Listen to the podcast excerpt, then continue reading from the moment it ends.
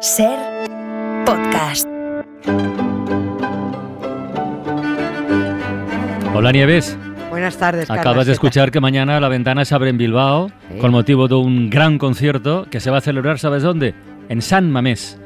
¿Tú conoces la historia de San Mamés? Es un santo muy simpático. ¿Ah, sí? Hoy no lo traemos, pero vamos, yo tengo una historia de San Mamés. Pero bueno, pero conecta con lo que vamos a, a comentar hoy, porque yo no sé, no sé si hay muchos oyentes, yo no, no tenía ni idea, que estén al corriente de, de- de este dato, de, de cuántos santos hay en el, en el santoral. Porque hay un montón, un montonazo. Pero cuando digo un montón, no es que sean docenas o centenares, no, no. Los hay por miles. Y cada uno, como San Mamés, cada uno con su historia a cuestas. Otra cosa es que las historias sean reales, pero a ver las ailas, ¿eh? A, Sí. a ver las Ya ailas. sabes tú que reales ¿De no son. Este tema lo provocaste tú Sí, el otro día cuando el dijiste, otro día. ¿Tantos hay? Bueno, Claro. pues hablemos, hablemos de ellos, sí. Eh, pero bueno, ya lo has dicho, hay miles de santos, así que nadie se tome en serio el asunto del que vamos a hablar, ¿eh? porque sería el colmo. Y el asunto del que vamos a hablar es el martirologio romano. Es decir, el catálogo oficial de santos y mártires que elaboran en el Vaticano porque son sus principales productos de marketing, no en la empresa. Son los que mantiene vivo ahí el mercado. De este catálogo de productos se encarga el departamento comercial de, y este es el nombre real, la Congregación para el Culto Divino y la Disciplina de los Sacramentos. Ese es el nombre del departamento. Muy de tarde en tarde hacen una revisión porque hay cosas tan disparatadas en ese listado de santos, santas, mártires, Mm. beatos, arcángeles y demás personajes de ficción, vamos, que es que ni el más iluso de los fieles ya se lo traga, ¿no? Por eso es mejor purgar la lista y sacrificar a unos cuantos. Eh, digo que el 90% son ficción, otros no, ¿eh? porque son recientes y los hemos visto. Hasta el propio Juan Pablo II es, eh, es santo, ¿no? Y además hay ¿Es 100, verdad? Sí, Sí, sí, claro. O sea, que Teresa de Calcuta, o sea, eso sabemos que han existido, ¿no? Pero hay cientos y cientos de curas también y monjas españolas eh, que, que murieron durante la guerra y beatificados que están en el martirologio, unos 500 o 600. Ah, Ju- Juan Pablo II se volvió loco, era un beatificador compulsivo, ¿no? Y además hubo un momento que para exhumar a toda esta gente, porque hay que hacer reconocimiento de restos y todo esto para proceder a la beatificación, oye, eh, los organismos estatales, los municipales y los autonómicos siempre ponían dinero para estas exhumaciones, ¿eh? pero para exhumar a los españoles tirados en las cunetas no hay forma de encontrar suficientes recursos. No entiendo por qué será así. Vamos a dar un repaso a algunos aspectos del martirologio, hasta donde lleguemos, ¿eh? porque esto es, es un tema divertidísimo y esto no se acaba nunca. Además, este es un catálogo muy gore, muy gore, muy sangriento, ¿no? Hay con torturas, sufrimientos indescriptibles, mutilaciones, asesinatos. El martirologio romano para mí es el festival de cine fantástico de Sitges, directamente. bueno, y de esto solo nos podemos reír si aplicamos el sentido común, ¿eh? Los pesados que crean que hay que manifestar respeto ante semejante catálogo de mentiras, bueno, pues que yo qué sé, que se ahorren la escucha o que se hagan preguntas, ya está. Les damos unos segundos para que decidan y se lo piensen.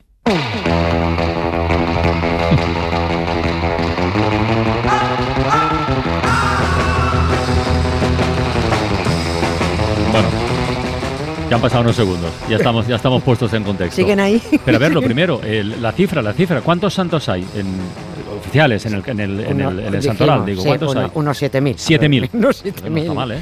Sí, pero como no paran de beatificar y de canonizar, pues el número de santos pues, que se mueve más que el precio del kilovatio, ¿no? Pero está en torno a eso, a unos 7.000, ¿no? La última revisión y edición del martirologio se hizo en el año 2004. Bueno, bastante reciente. Sí, sí. Eh, por cierto, el mismo departamento de marketing de la Congregación para el Culto Divino es el encargado de luego endosar esos santos a cada gremio. O sea, los patronos, para entenderlo. ¿Pero los gremios lo piden o, o les, o les cae? a no, a veces lo deciden porque sí. Vale. Hay veces que el los gremios no piden nada porque No. Necesitan nada, pero viene y dice, pero os vamos a encasquetar a este, ¿no? Eh, casi todos tienen pluriempleo, además, los, los santos, ¿no? Y hay una melé de patronos y patrocinados que, eh, que es muy cómica, ¿no? Em, ponemos unos cuantos ejemplos. San Francisco de Sales. ¿Eso es el nuestro? Sí, Ah. patrón de los novelistas, los escritores, los periodistas y los sordos. Eso no sabía. No sabía. Yo, la verdad es que felicito desde aquí a quien decidiera dar el mismo patrón a los periodistas y a los sordos. Porque tal y como está la profesión, es de- sobra conocido que muchos periodistas tienen los tímpanos No atrofiados, sigas. según para quien no, es así, es Sí. así. A ver, San Antonio Abad, por ejemplo, este, este es curioso. Los animales. Sí, y de los carniceros. Esto Ah. es una incongruencia. esto no puede ser. o sea, no, no, no, no puede ser. Esto, esto no, no puede ser así. Pero también, por ejemplo, eh, eh, San Antonio Abad cuida de los fabricantes de pinceles. ¿Por qué? No tengo ni idea. No sé qué tienen que ver los fabricantes de pinceles en todo esto. Eh, uno de los patrones más estresados, por ejemplo, eh, es el que más tiene, es el Arcángel San Gabriel, que este patrocina a empleados de correos, a mensajeros, a operarios de teléfonos, a los call centers, telégrafos, televisión, radiooperadores, y todo porque como fue el quien le tocó llevar el mensaje a la esposa de José, pues, pues le han puesto para todo el que lleva mensajes el María, no te vas a creer lo que te ha pasado. Pero es que tenemos un Espíritu Santo muy juguetón. Oye, antes has comentado así de pasada que de vez en cuando lo van revisando y algunos salta, algunos sale del- de la lista. Mm, sí, Eh. ¿Tenemos algún Sí. caso? Vas a recordar Bueno, San Valentín, ¿no? Lo comentaste hace poco. Exactamente. en- en- cuando hablamos en febrero de San Valentín, eh, lo comentamos porque a este lo descatalogaron en 1969. Que hace años. Sí, sí. Se ha anulado el, el culto porque lo- la verdad es que lo dijeron de forma muy graciosa desde la Congregación para el Culto Divino. Dijeron, no hay evidencias históricas que lo avalen. Vale, ni a San Valentín ni a ninguno, ¿no? Anulan el culto, pero no impiden que se, que se celebre porque, por ejemplo, la de los enamorados es una fiesta muy rentable, ¿no? Pero ninguno, ni uno solo de los tres tipos que los del culto divino tenían Mm. registrados como San Valentín existió. Uno de los santos apeados que además que más, que más impactó, porque era muy conocido, es también San Cristóbal. Los conductores, Sí, ¿no? sí, sí. Eh, Bueno, con- no hemos ido en coches que llevaban a San Cristóbal. Madre mía, con este, además con este nos han estado estafando siglos, ¿no? Yo, y además sí, lo de los coches, yo es que recuerdo ese cuadradito que cuando llevaba mi padre con las fotitos en redondo de mi madre, mi hermana y yo, y al lado un San Cristóbal. Mis padres ateos y llevaba un San Cristóbal. Y, Por- y- y papá no corras. y papá y no la corras. frase papá no Papá- corras, sí, sí. Papá no corras, ¿no? Sí. Bueno, pues era, eh, y eso, era un, eh, llevaban un- con un imán en el salpicadero en el 850, todavía me acuerdo de ese, de ese coche, ¿no? Bueno, pues en el martirologio revisado en 2004 lo descatalogaron a, a San Cristóbal como patrón de los viajeros tras descubrir que, vuelvo a abrir comillas, su existencia es más que dudosa, dijeron. Y esto lo dijeron así de finamente, que es como lo dicen ellos. Pero vamos a explicar la duda que les surgió, que es muy estrafalaria y tiene muchísima actualidad, no solo por Parque Jurásico, sino porque ya habéis hablado hoy de que acaba de descubrirse el dino carnívoro Sí. más Sí, sí. antiguo, ¿no? 150 Sí, sí. millones de... Sí, que era muy gracioso, es- cerquita, que se llama, ha, ha dicho creo Javier Gregory, espinosaurio de roca blanca. De roca blanca, sí. Sí, sí. Bueno, pues esto tiene mucho que ver. Eh, a este... mm, A este hombre, quien recuerde la iconografía de San Cristóbal, sabrá que se le representa como un tipo muy grande, gigante, con un niño a cuestas que lo lleva encajado Sí. entre el hombro y el cogote. Con el tiempo fueron reduciendo a San Cristóbal, pero al principio la iconografía era un tío enorme, enorme, enorme. Y se le representaba como un tipo grande por una razón, porque las dos reliquias que se guardaban de él eran dos dientes gigantescos. Muy Ah. grandes, grandísimos. Entonces dijeron, este santo tuvo que ser enorme. Los tuvieron que retirar porque resultaron ser de dinosaurio. O sea que mm, no, no eran dientes de San Cristóbal. Al demostrarse falsas las reliquias, bueno, pues a la porra San, eh, San Cristóbal, ¿no? Este fraude es, eh, en concreto ya no les, se les sujetaba y lo quitaron. No es grave, ¿no? Porque tienen funcionando otros 7.000 santos. Pero me, pero me surge una duda, Nieves. Sí. O sea, cuando, cuando sacan del, del martirologio a un santo, como el caso de San Cristóbal, Sí. habrá un montón de iglesias, o más de una, que es que se llamen así. Sí. Eh, ¿Y ahora qué? ¿Se quedan con el nombre igual o, Eso- o da, da igual? Está previsto todo. Vale. Eh, lo- eso lo está previsto en el Departamento de Inciden- Incidencias y Atención al Cliente de- del Vaticano. A ver, las iglesias que se han puesto bajo la advocación de un santo no, no se pueden, no sé si se dice así, no se pueden desadvocar. No.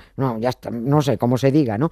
Hay miles de iglesias repartidas por el mundo dedicadas a santos descatalogados, pero el Vaticano hace, bueno, pues como con San Valentín, el santo en sí es mentira, pero dejamos libertad de culto Bueno. porque al nego sí, al nego sí, ¿no? Mm. ¿no? Da igual que se descubran reliquias falsas, todas lo son, pero el problema se presenta cuando la mentira es muy flagrante y prefieren pues no correr riesgos, ¿no? Entonces retiran ese culto. En el caso de, de- o sea, no retiran el culto, retiran al, al santo. En el caso de dos dientes de dinosaurio atribuidos al tal Cristóbal, bueno, pues haría más daño mantener esa idiotez Mm. que retirar al santo, ¿no? Los templos siguen ahí, la iconografía sigue ahí, que eso es lo que importa. Y hablando de dientes falsos, ya ¿Qué pasa? enlazo, pues que ¿Qué ahí pasa? tenemos los 500 dientes en plan reliquia de Santa Apolonia. Como 500 dientes. 500 dientes, que es, Santa Apolonia es la patrona de los dentistas, lo, la celebran Ah. mucho, porque su martirio consistió en romperle los dientes a golpes, dicen, ¿no? No. Tampoco entiendo que sea la patrona de los dentistas. Si es una mártir, debería ser la patrona de los pacientes de los dentistas. No lo- La leyenda dice que cuando ya estaba desdentada del todo, la amenazaron con echarla a una hoguera si no renunciaba a su religión y que ella saltó a la mm. hoguera antes de que la arrojaran. Aquí hay controversia en, la iglesia. Algunos dicen que es imposible que ella se tirara de cabeza a la hoguera porque entonces sería suicidio. Y eso es pecado. Y eso es pecado. Ah. Entonces no podría ser santa. Se lían mucho entre ellos. Lo de, lo de los 500 dientes de la fuente Santa Polonia, pero es, una manera de hablar. No, no. O, están repartidos por ahí 500 dientes. Hay 500 dientes de todo tipo y condición, molares, premolares, incisivos, todos falsos, claro. Hay piezas dentales de esta mujer en varias ciudades de España, Portugal, Italia, Bélgica, Alemania, Francia, Reino Unido, Estados Unidos, Croacia. ¿Tú sabes cuántos dientes de Santa Polonia reunió Felipe II, el coleccionista de huesos? 290 y a esto lo llamaban el rey prudente. O sea, es que este hombre no sabía contar. ¿Cómo vas a venerar 290 dientes de una santa si a ti solo te caben 32 en la boca? Criatura, ¿no? Bueno, pues por allí andan los 290 dientes, por el escorial. En fin, mm, quien no, tiene un diente de Santa Polonia es porque no quiere tenerlo, ya está. Porque además alguno hasta se subasta en internet. ¿Ah, sí? Sí, por 70 euros te puedes comprar uno. Solo hay, solo hay un diente de Doña Polonia que han podido estudiar los paleopatólogos. ¿no? Está en la Catedral de Rab, eh, que es una ciudad croata. ¿no? En realidad les han permitido estudiar no el diente, sino las fotos del diente, porque si les dejan la pieza, bueno, pues hacen una datación y a la porra la reliquia. Y a través de las fotos han podido decir que se trata del primer premolar superior derecho que tiene lesión en el esmalte tipo 2, principio de caries y que la dueña tenía gingivitis. Pero hasta aquí es lo que da una foto. Has mencionado varias veces la, lo que es la, iconografía de, santos y mártires, ¿no? que esas imágenes, esas representaciones, bueno, tuvieron que ser fundamentales para, para expandir la religión, para propagarla, ¿no? Claro, el simbolismo, ¿no? Claro, efectivamente, lo que con un analfabetismo tremendo lo importante era ver. Lo, que no entiendo que, que, que, que igual, ese eh, debate para otro día, ¿eh? teniendo como tienen a mano casos, historias reales de gente que por la religión habrá sufrido, martirio y tal, aparezcan estas cosas tan tan tan tan no era excéntricas, tan ¿no? No era tan gore como necesitaban. Es que no y porque no había tan, ni tantos mártires ni se martirizó a tantísima gente, ¿no? Pero es como digo, como decía al principio, la iconografía medieval es muy gore, ¿no? Mm. Se recreaba en el martirio, San Sebastián, estaba hecho un colador a flechazo, Santa Águeda cortándole las tetas, ¿no? Santa Lucía sacándole los ojos, Santa Polonia arrancándole los dientes, ¿no? La historia de la iconografía, por ejemplo, de San Jordi es divertidísima, ¿no? Que quién le ha visto y quién le ve, que empezó en taparrabos y ha acabado encima de un caballo o una lanza matando dragones, ¿no? Lo que empezó siendo este hombre y lo que ha acabado, pero eso ya... Otro, día, ¿eh? pero, queda pendiente, ¿eh? Otro día, otro día.